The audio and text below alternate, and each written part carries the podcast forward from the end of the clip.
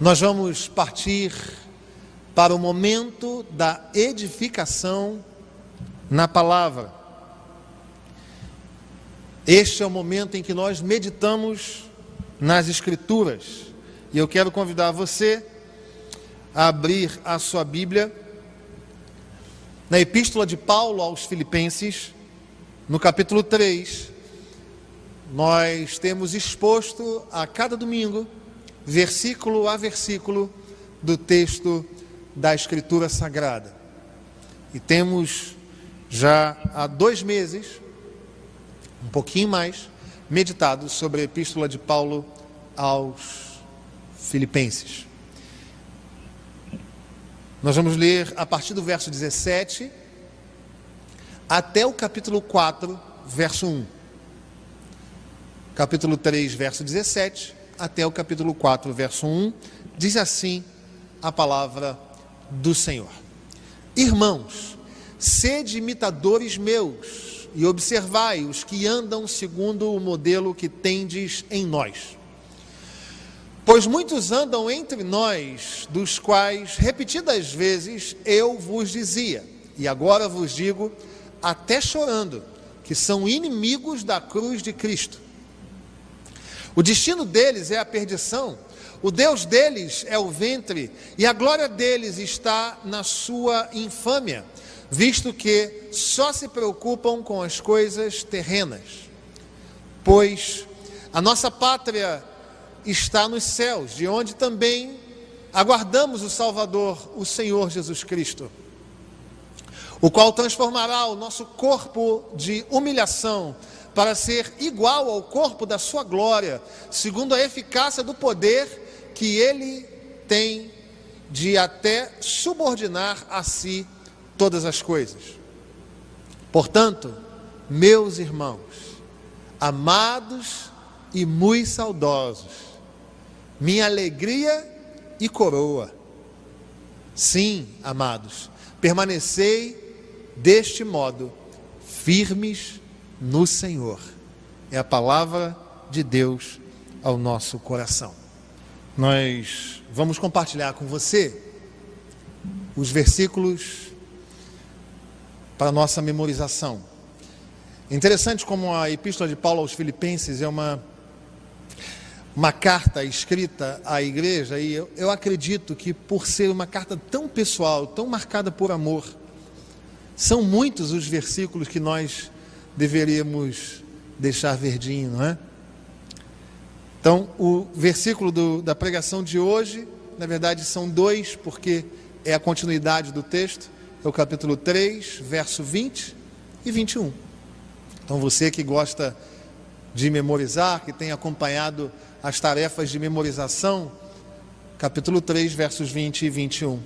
Pois a nossa pátria está nos céus, de onde também guardamos aguardamos o Salvador, o Senhor Jesus Cristo, o qual transformará o nosso corpo de humilhação para ser igual ao corpo da sua glória, segundo a eficácia do poder que ele tem de até subordinar a si todas as coisas. Fantástico. Este é o texto sobre o qual você vai pensar durante a semana para memorizar.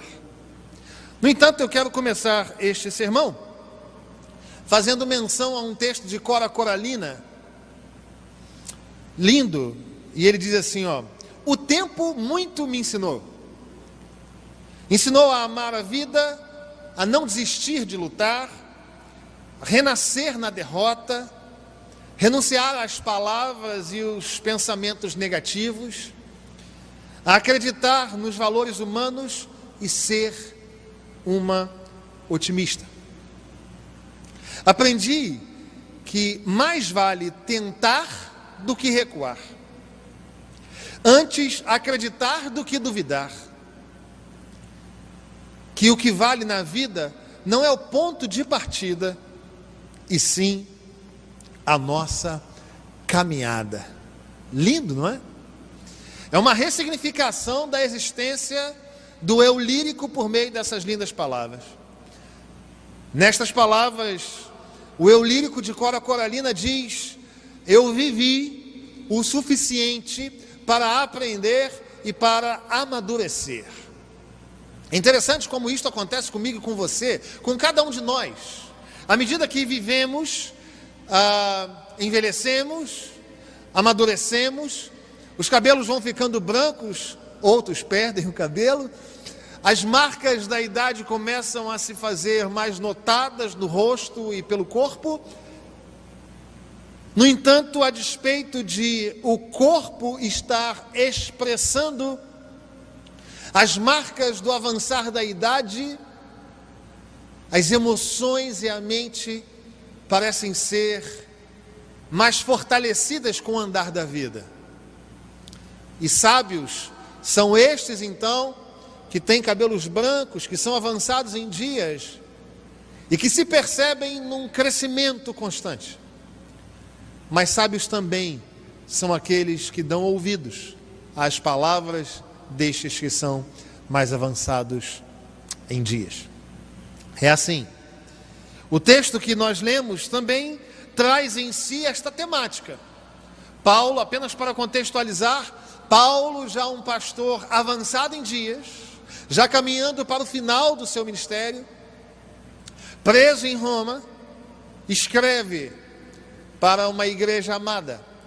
Paulo, já um senhor, Assim como Cora já era uma senhora quando chega a essa constatação de que tem aprendido na vida, Paulo aprende na vida e no ministério e então passa a dar conselhos a uma igreja muito amada.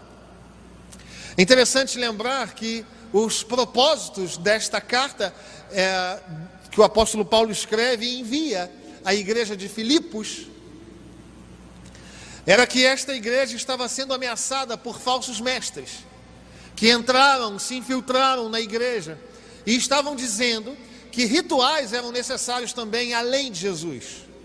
Além da fé em Cristo havia necessidade de circuncisão. Além da fé em Cristo havia necessidade do cumprimento da lei. Além de Jesus. E Paulo então escreve esta carta para dizer: não, não é nada disso. Um segundo propósito é que os irmãos da igreja de Filipos, os irmãos filipenses, estavam andando meio que se dividindo, brigando, divergindo e criando contendas no seio da igreja. Então o apóstolo Paulo escreve para dar conta disto. E o apóstolo Paulo também escreve com um terceiro propósito, que era mostrar que Cristo era a referência, seja para a unidade, seja para uma vida espiritual saudável. Então o apóstolo Paulo escreve esta epístola preso já em Roma, por volta do ano 50 uh, início dos anos 60 depois de Cristo. E ele, então, no capítulo, ele começa dizendo no texto que esta prisão, desde lá no capítulo 1, esta prisão coopera para o avanço do evangelho, uma vez que os crentes que estão fora ah, da prisão em Roma ah, pregam com mais veemência, e mesmo ele preso prega a guarda pretoriana. O evangelho está avançando. E ele então trabalha a questão da unidade, já no capítulo 2. E aí chega o momento em que ele diz: Olha, Jesus é o padrão. Jesus, no final do capítulo 2, ele é o centro, ele é o modelo, ele é o padrão daquele que se entrega. E aí então chegamos o capítulo 3 em que o apóstolo Paulo lança os olhos sobre obreiros maus, que ele chama de cães, aqueles que andavam em bando para fazer mal à igreja. Paulo então nega esta heresia destes maus pastores que diziam: precisamos de Jesus e da lei, precisamos da fé em Jesus e dos rituais. Paulo então ah, critica essa heresia uh, e diz o seguinte: vocês estão dizendo que é preciso circuncisão e lei. Vocês estão afirmando a necessidade de algo para além de Cristo. Então, deixa eu mostrar para vocês as minhas credenciais. Ele então diz: Sou hebreu de hebreu, sou da tribo de Benjamim, circuncidado ao oitavo dia. Recebi uma herança genética no sangue que poderia ser suficiente para eu me uh, vangloriar desta herança. E ele continua dizendo: além disso, eu também sou um fariseu, era um fariseu dedicado, irrepreensível na lei. Além de tudo aquilo que eu recebi dos meus pais, eu também alcancei com esforço muita coisa. E o apóstolo Paulo então fala no capítulo 3, versos 4 e 5, sobre essas credenciais. Ele diz: Olha, eu julguei tudo isto como perda. Eu julguei tudo isto como algo desnecessário. Eu julguei tudo isto como secundário, terciário, quando o primário é o conhecimento de Cristo. O verso 7 afirma: Eu considero hoje o grande lucro da minha vida o conhecimento de Cristo. E aquilo que eu considerei lucro no passado eu desprezo. E aí então, o apóstolo Paulo chega a este texto que nós lemos no dia de hoje, em que um pastor avançado em dias, um pastor de cabelinho branco, resolve então dar conselhos a uma igreja amada.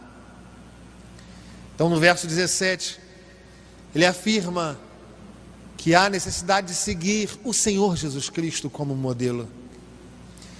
O apóstolo Paulo está falando para a igreja de Filipos o seguinte: vocês querem ser felizes, vocês querem caminhar felizes, mesmo enfrentando um mundo caótico, mirem o Senhor Jesus Cristo, olhem para o Senhor Jesus Cristo, Ele é o modelo. Os versos 18 e 19, uh, ah, o apóstolo Paulo apresenta uma realidade triste que ele elabora dizendo, inclusive, que faz isto chorando. O apóstolo Paulo fala que havia inimigos da cruz no meio da igreja. E o apóstolo Paulo, então, nos versos 18 e 19, caracteriza estes inimigos da cruz. Até que Chega o verso 20 e o verso 21, em que o apóstolo Paulo emula, anima, estimula o coração da igreja de Filipos. E no capítulo 4, verso 1, ele faz uma linda declaração a essa igreja. Ele fala que esta igreja era a coroa dele, a minha alegria. Eu amo vocês. Eu estou morrendo de saudade de vocês. E o apóstolo Paulo, então, no versículo 1, dá um conselho para que eles permaneçam firmes nisto que o apóstolo acabou de recomendar. E é exatamente sobre isto que eu quero conversar com você nesta manhã, especialmente os queridos que gostam de anotar título de sermão. Eu quero conversar com vocês nesta manhã sobre conselhos para a caminhada cristã. Conselhos para a caminhada cristã. Eu quero que você mantenha a sua Bíblia aberta, como temos feito, e nós vamos absorver da parte de Deus, por meio do seu Espírito, conselhos para que nós sejamos felizes Estamos em uma série chamada Felicidade em um Mundo Caótico. Temos visto por dois meses diversos conselhos e hoje nós vamos ter mais alguns. Em primeiro lugar, eu quero ler o verso 17. O verso 17 diz assim: Irmãos, sede imitadores meus e observai os que andam segundo o modelo que tendes em nós. O primeiro conselho que você e eu recebemos da parte de Deus nessa manhã é: imite a Cristo. Este é o primeiro conselho: imite a Cristo. Talvez numa leitura mais superficial, se você fizer uma leitura isolada deste texto, descontextualizada do livro, talvez você interprete estas palavras como sendo uma palavra arrogante do apóstolo Paulo. Como se ele estivesse dizendo: olhem para mim, como se ele estivesse dizendo: Eu sou a referência para vocês. Quando ele fala, sede meus imitadores.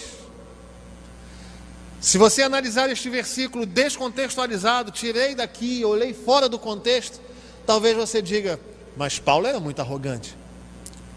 Mas como nós temos estudado versículo a versículo, temos lido este texto como um todo, o livro como um todo, os irmãos têm lido do capítulo 1 ao capítulo 4 diariamente.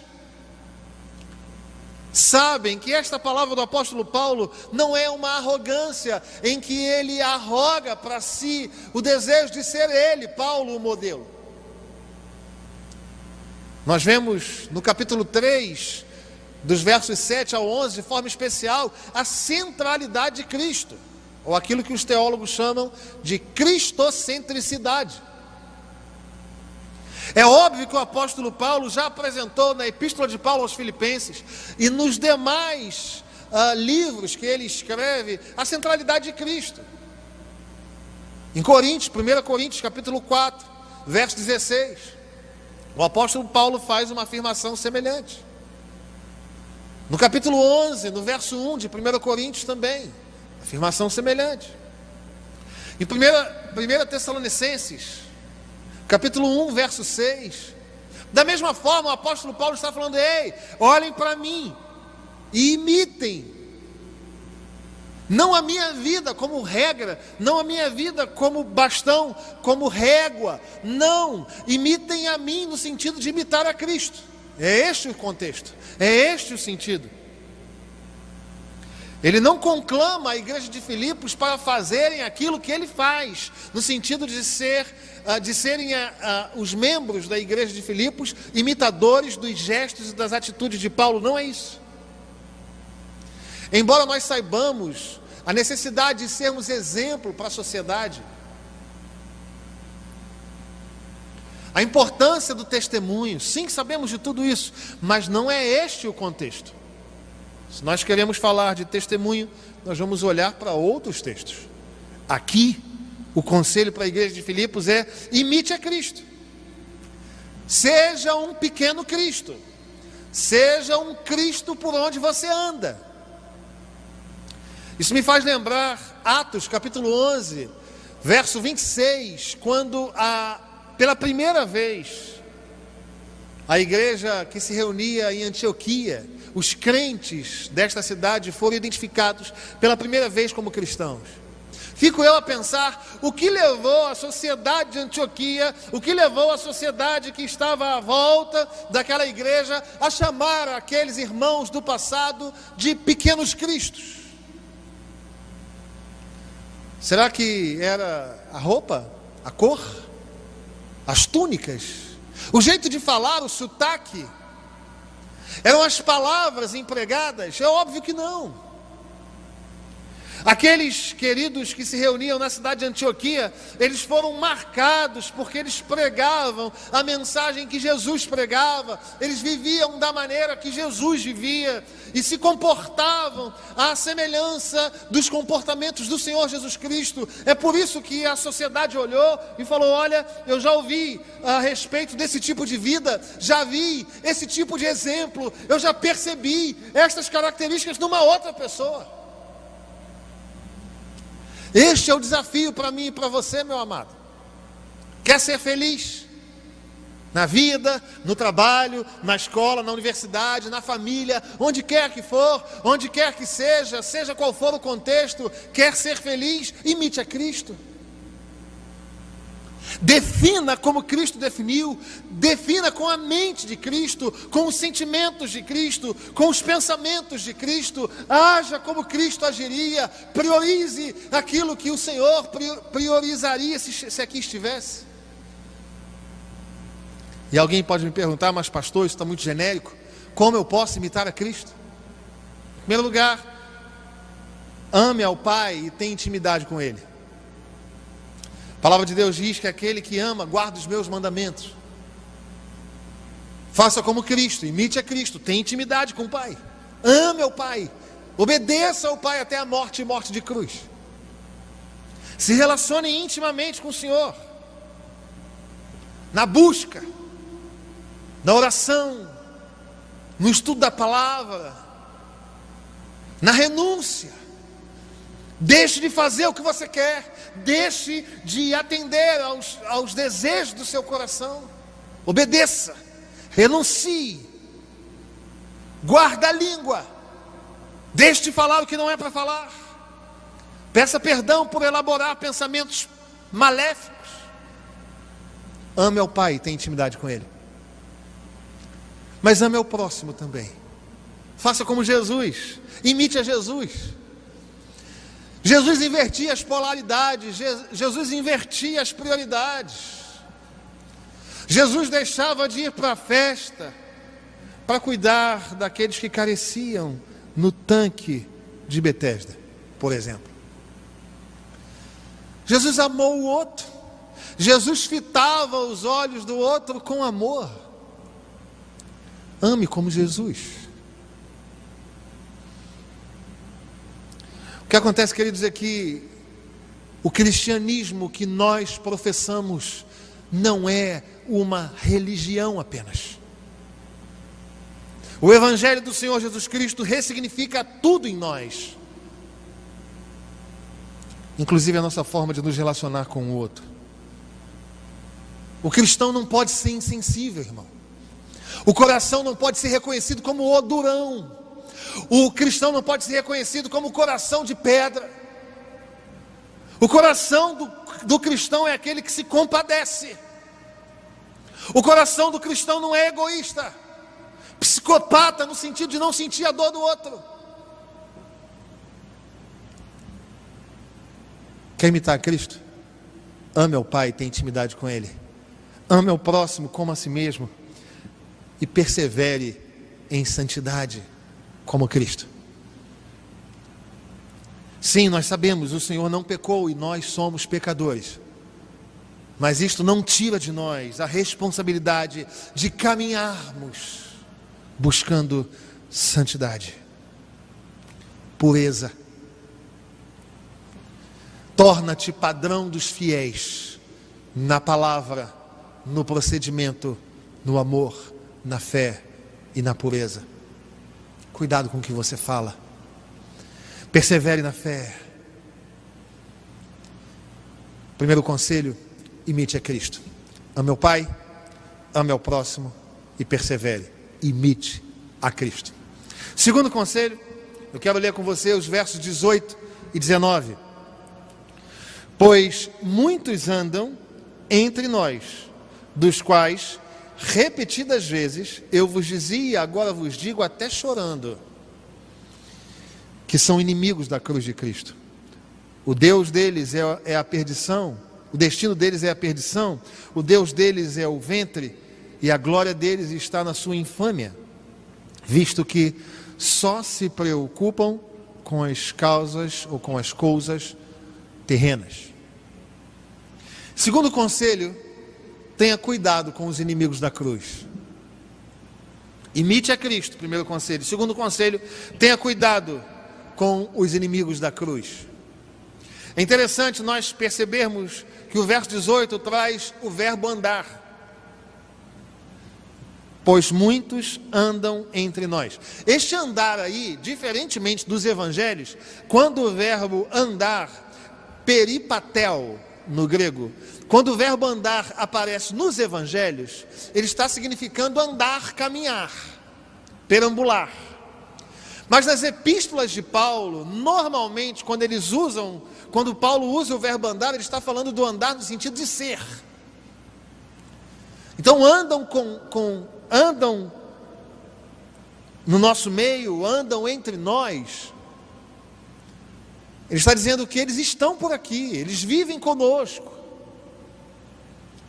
E o que acontece é o seguinte, queridos: os inimigos da cruz de Cristo, o apóstolo Paulo fala para a igreja de Filipos, não são somente aqueles que estão longe, não são somente aqueles que declaradamente são inimigos do Evangelho de Jesus, muitas vezes eles estão dentro dos arraiais.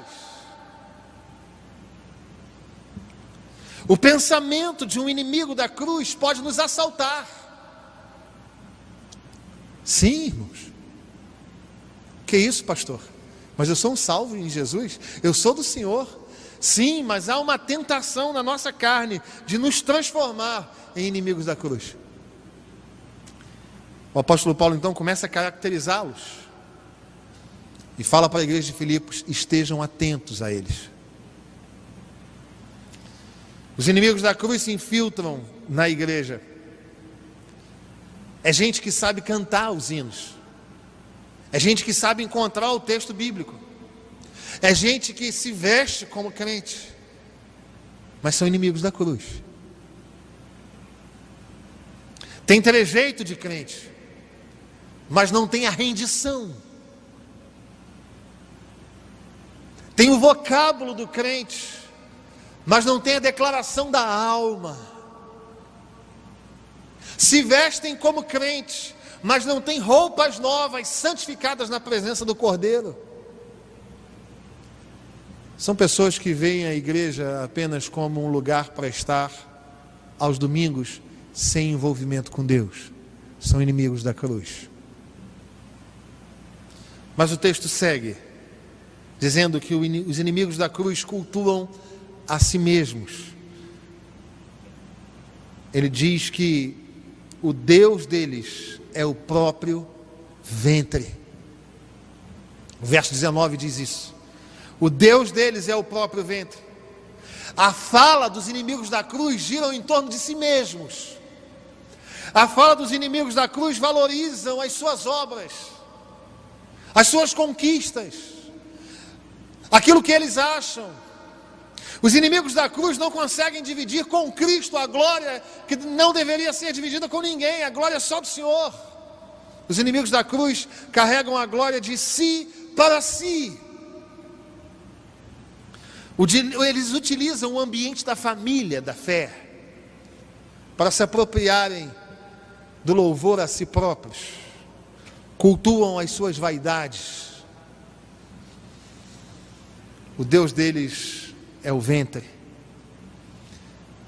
Eles se autobajulam.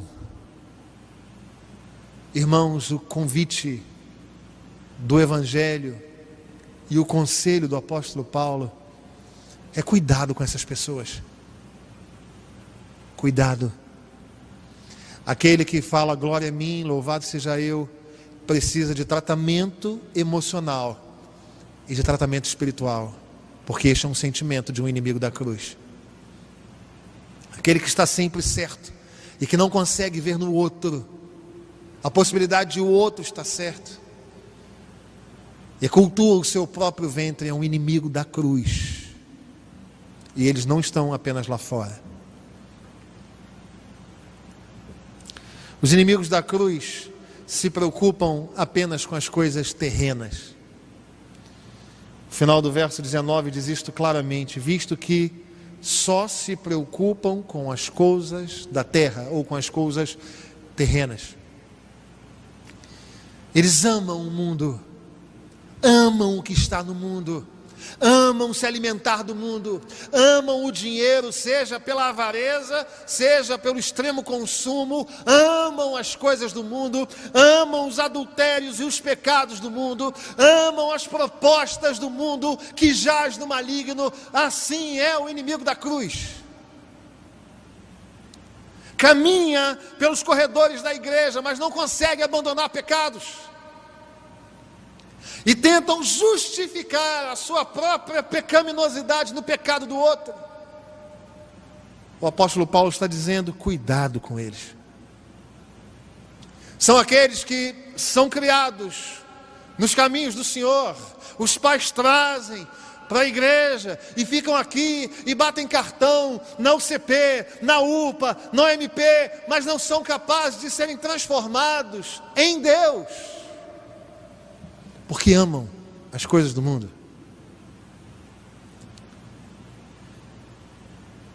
E nós precisamos ter cuidado com esse tipo de pensamento.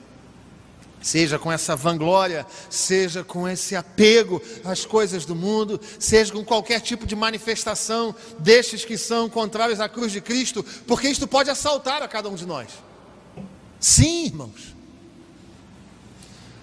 Se não vejamos em Marcos capítulo 8, verso 31, o Senhor anuncia a sua morte. E no mesmo capítulo 8, no verso seguinte, Pedro fala assim: Que isso, Senhor? Que morrer? Esquece isso. Porque Pedro estava pensando no reinado da terra. O Senhor apontando para as coisas do céu e Pedro olhando para o que está aqui, no andar errante do chão da terra. Marcos capítulo 9, verso 31, o Senhor pela segunda vez anuncia a sua morte. E no verso 34, os discípulos estavam discutindo sobre quem era o maior. O Senhor falando, eu vou morrer e vou para o céu. E os discípulos pensando, quem é o maior, hein? Vamos dar conta do nosso próprio ego. Em Marcos 10, 33 e 34.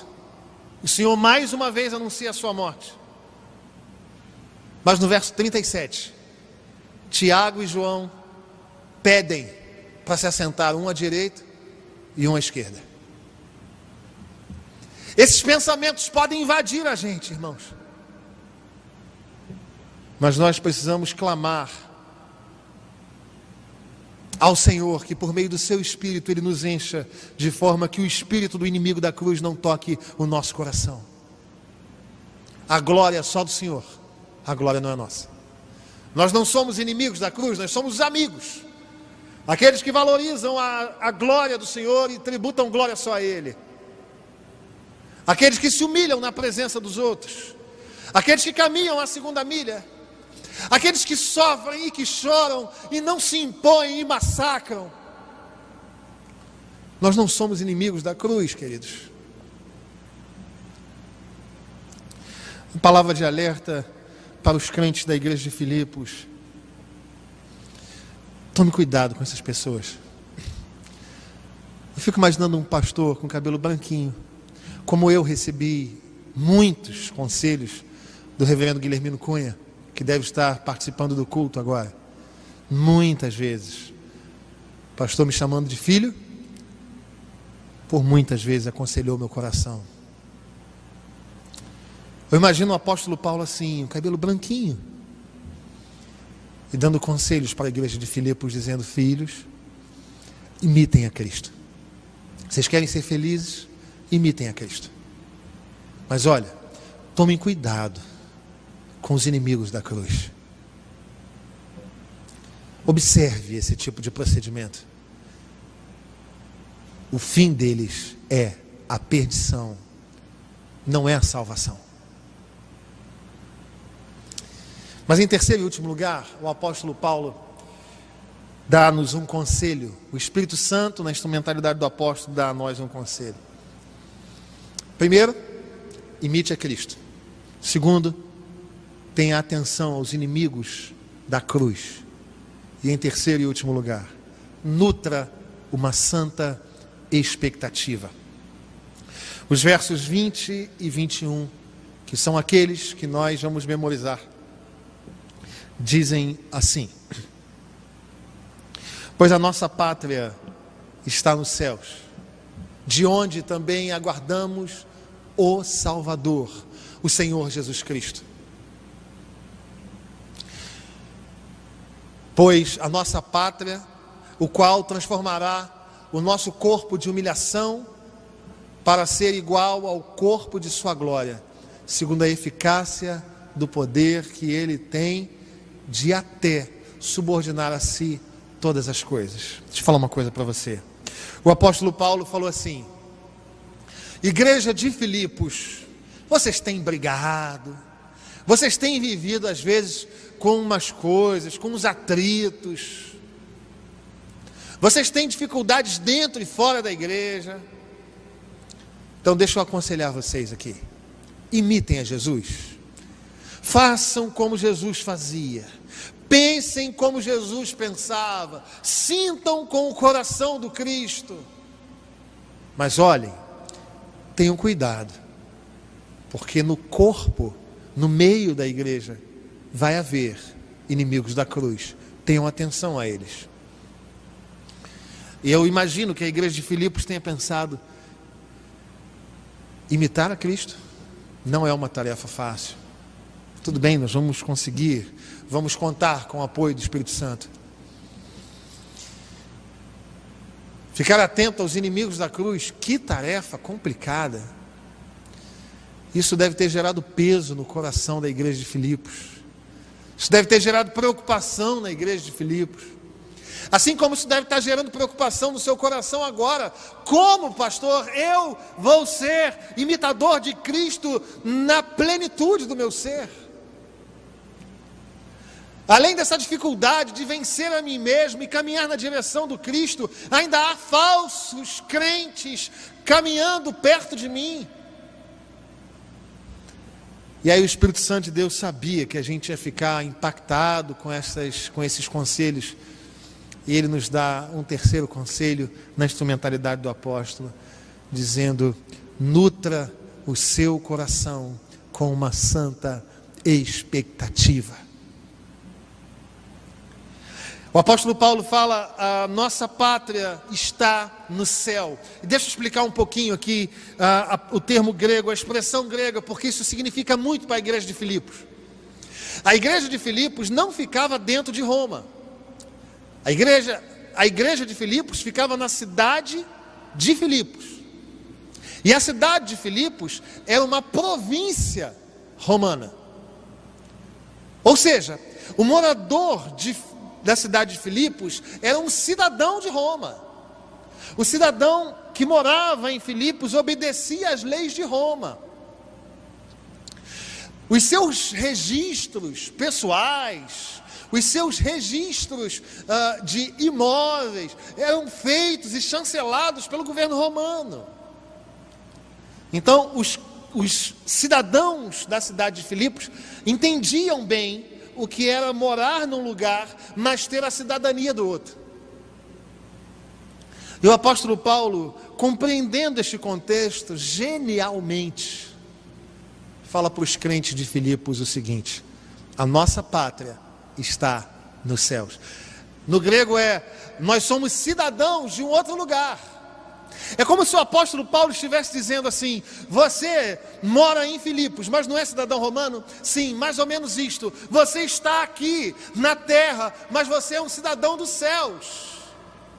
E é de lá que vem a nossa esperança, porque haverá o dia em que o Senhor virá nas nuvens dos céus e todas estas questões, todas as angústias, morte, quarentena, covid, enfermidade, depressão, angústias, cansaços, tudo isto vai ser vencido pelo Cordeiro de Deus que tira o pecado do mundo. Aleluia!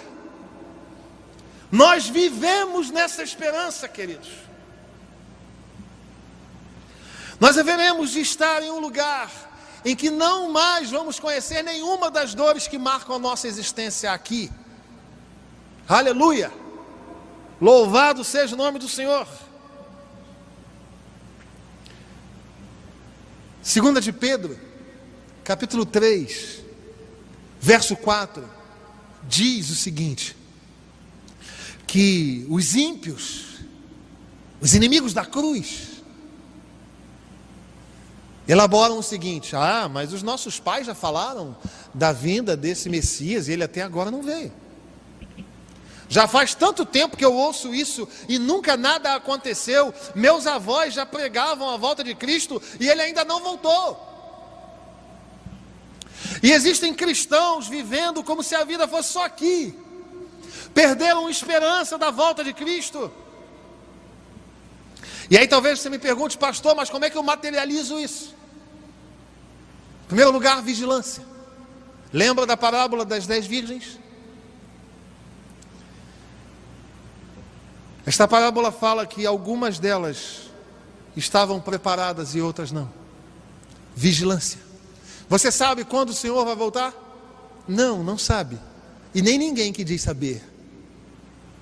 No início do período da pandemia, muitos foram os áudios de pessoas, de supostos profetas, que são inimigos da cruz porque não falam da palavra. Muitos supostos profetas dizendo: olha, o Covid, quando acabar o Covid, vai, vai acabar, vai ser o final dos tempos. Nós não sabemos, queridos. Só o Pai sabe. Mas nós devemos viver como se isto fosse acontecer hoje. A nossa esperança está aí. Os inimigos da cruz pregam a prosperidade. Os inimigos da cruz pregam que se você der o que você tem no bolso, Deus vai te dar aqui todas as coisas. O Deus deles é o ventre, e a prioridade deles está na terra, mas nós não vivemos assim. Nós cremos que se a nossa esperança em Cristo se limita a este mundo, nós somos os mais infelizes de todos os homens. A nossa esperança está no Senhor, que haverá de voltar para buscar a sua igreja. Até lá, irmão, mantenha-se vigilante. E se o Senhor voltar agora? Hã? Agora e se durante esse momento de culto nós ouvirmos as trombetas e ouvirmos o nosso nome sendo chamado na eternidade, no céu, e nós vamos caminhando, subindo as alturas, nós vivemos assim, queridos. Vigilância, mas também santificação. Nós nutrimos no coração uma esperança, uma santa expectativa vivendo em vigilância e em santificação. A santificação é um processo que só termina na glória, irmão. Então tem que melhorar todo dia. Tem que se humilhar na presença de Deus todo dia. Tem que clamar por perdão todo dia. É o Espírito Santo que faz isso em nós. Está na hora de começar a orar e clamar por perdão de pecados. Mentir é pecado, irmão. Roubar é pecado. Agredir é pecado. Homossexualismo é pecado. Adultério é pecado. Tratar o outro sem amor, sem compaixão é pecado. Se colocar como centro das atenções é pecado. E está na hora da gente rasgar o nosso coração e clamar: tem misericórdia de nós, Senhor. Santidade. Abandonar pecados.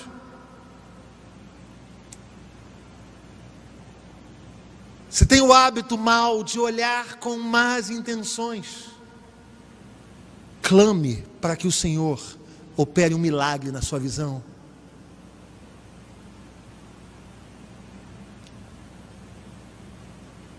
Como viver essa expectativa? Vigilância, santidade e boas obras. Uma vez que nós aguardamos a nossa salvação em Cristo, uma vez que nós já somos salvos nele, uma vez que somos transformados a cada dia pelo Espírito Santo, nós fazemos boas obras, não para alcançar a salvação, mas porque fomos alcançados por ela. Estou falando de frutos, queridos. Eu não estou falando de reuniões na igreja. Eu estou falando de evangelismo. Eu estou falando de que os seus amigos de trabalho precisam ver Cristo em você e não de trazê-los à igreja, embora isso seja muito bom.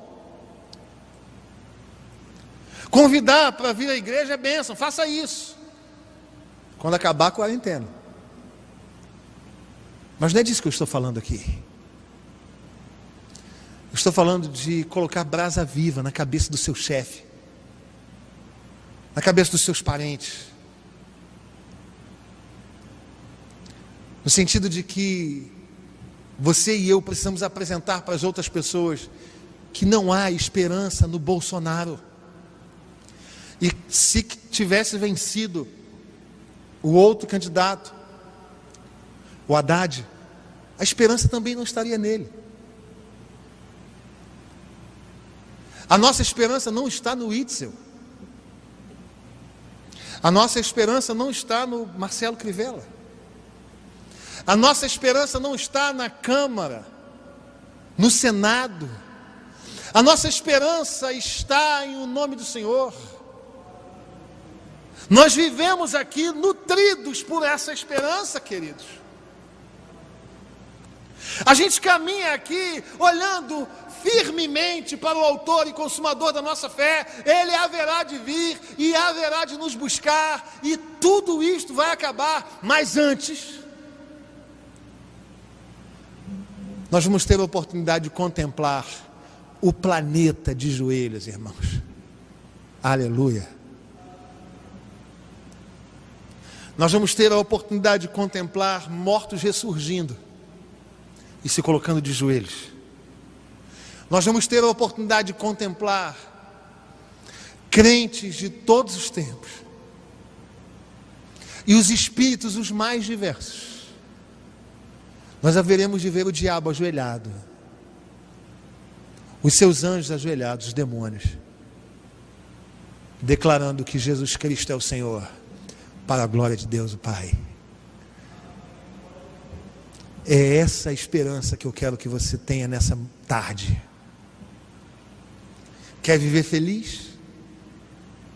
Imite a Cristo. Quer viver feliz? Olhe para o Senhor, Ele é o farol. Isso me faz lembrar um livro da minha infância, lido por minha mãe, e que marcou a minha caminhada em seus passos, o que faria Jesus. Imite a Cristo. Mas fique atento àqueles que têm trejeito mas que são inimigos da cruz. Tem trejeito de crente, mas não tem vida. Fique atento. Pregue o evangelho para essas pessoas. Precisam de conversão. Mas nessa quarentena, nesse período de Covid, nesse tempo de angústia, seja nutrido pela expectativa futura, haverá um dia em que nós vamos ouvir anjos cantando e homens louvando. Nós que conhecemos o Alfa, haveremos de contemplar o Ômega. Aquele que veio como um bebezinho, humilde, que se ofereceu na cruz como cordeiro mudo haverá de vir como leão e rei para resgatar a sua igreja. Seja nutrido com essa esperança. A sua vida não é aqui. A nossa pátria não é aqui. Que Deus te abençoe e que Deus te encha com essa esperança e que as depressões, que as angústias, que os cansaços, que os fardos sejam vencidos por essa santa expectativa. Receba este conselho da parte do Espírito Santo de Deus, da parte do pastor Paulo, avançado em dias, que escreve a igreja de Filipos, e da parte do seu pastor, Renato Porpino. Imite a Cristo. Cuidado com os inimigos da cruz. E seja nutrido com uma santa expectativa. O texto termina dizendo isto. E eu quero fazer das palavras do apóstolo Paulo as minhas palavras. Capítulo 4, verso 1. Portanto, meus amados irmãos, meus queridos irmãos, da catedral, filhos amados, muito saudosos. Vocês são a minha alegria e a minha coroa. Sim, amados, permanecei deste modo,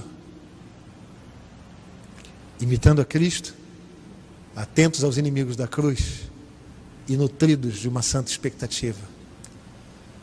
Permanecei neste modo firmes no Senhor. Que Deus abençoe a sua vida. Seja nutrido com esta esperança, em nome de Jesus.